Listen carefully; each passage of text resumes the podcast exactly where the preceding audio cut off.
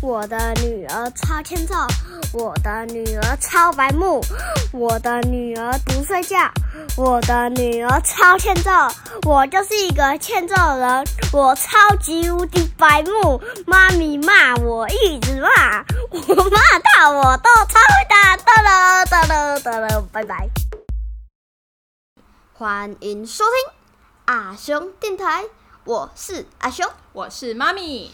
在故事开始之前，我要插播一个事情，就是我们的 IG 要搜寻阿雄电台才找得到哦。如果还没订阅我们的，赶快订阅起来，Go Go！各大平台都可以收听到阿雄电台。如果喜欢我们的节目，记得分享给身边的亲朋好友，一起把阿雄电台听起来哦。听到抱抱。那我们就开始今天的故事吧，Go Go！欢迎收听。阿雄电台，我是阿雄。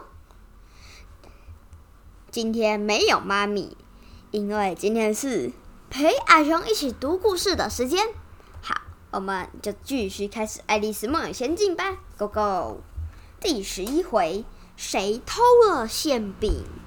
当他们到达法庭时，红心国王和皇后已经坐在了他们的王座上，四周。坐着一大群小动物，杰克站在他们前面，上了手铐，而白兔则站在旁边，拿着一只喇叭和一个卷纸。法庭中央有一张桌子，上面摆着一大个盘子，里面放了许多小馅饼，这让爱丽丝觉得非常饥饿。为了转移注意力，她开始东张西望。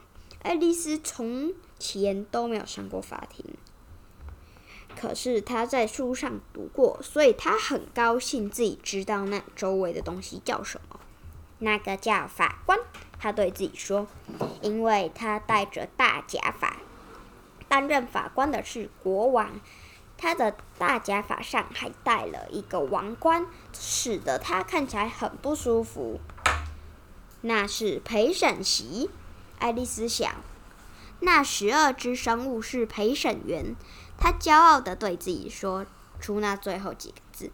她心想，跟她同年龄的小孩可没人懂那那个是什么意思呢？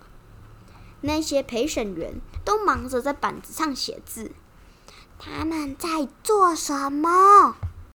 爱丽丝低声的回答：“他们正在把自己的名字写下来。”鹰头狮也低声的回答，免得他们自己忘记了。笨蛋！爱丽丝大声的说。白兔听了就大喊：“肃静！”宣读起诉书。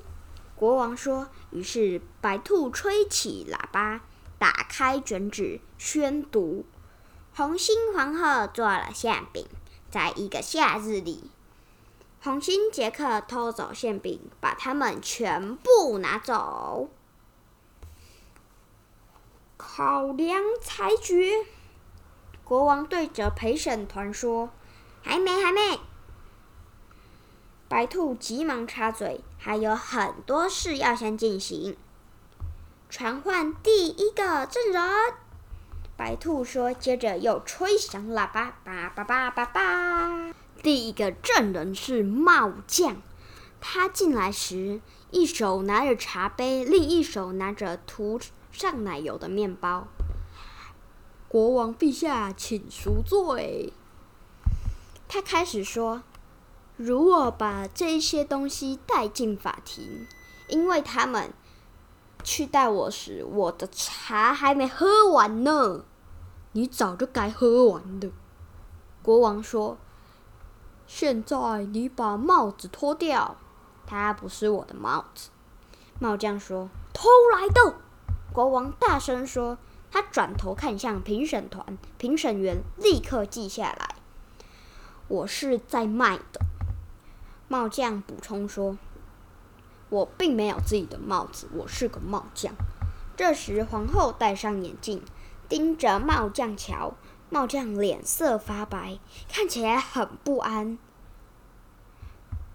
陈述你的证词，国王说：“不许紧张，不然我会把你处死。”可是这位证人不停的左右摆动身体，神情不安的看着皇后。就在这时，爱丽丝突然发现自己的身体又开始长大了。别再挤过来了，睡鼠说。他坐在爱丽丝隔壁。我也没办法，爱丽丝无奈的说：“我正在长大。”于是睡鼠不高兴的站起来，走到了法庭的另外一边。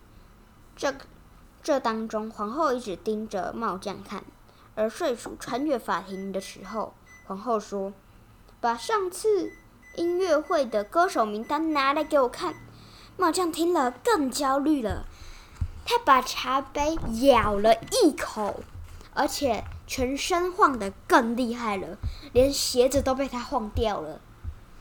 陈述你的证词，皇后，啊，不是，皇后更生气的重复，不然我把你处死。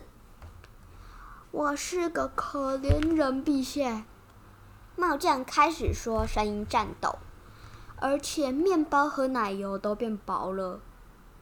而且三月兔说：“我没有。”三月兔说：“你有。”帽匠说：“我否认。”三月兔很快的说。他否认。国王说：“我们省略这段。”好吧，反正睡鼠说。猫将继续，他担忧的环顾法庭，看看睡鼠是不是也要否认。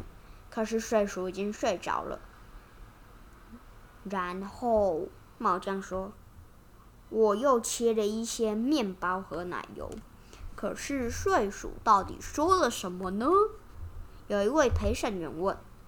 我不记得了，帽匠说：“你必须记得。”国王说：“否则我要把你处死。”猫将吓得把茶杯和面包、奶油丢掉，单膝跪下。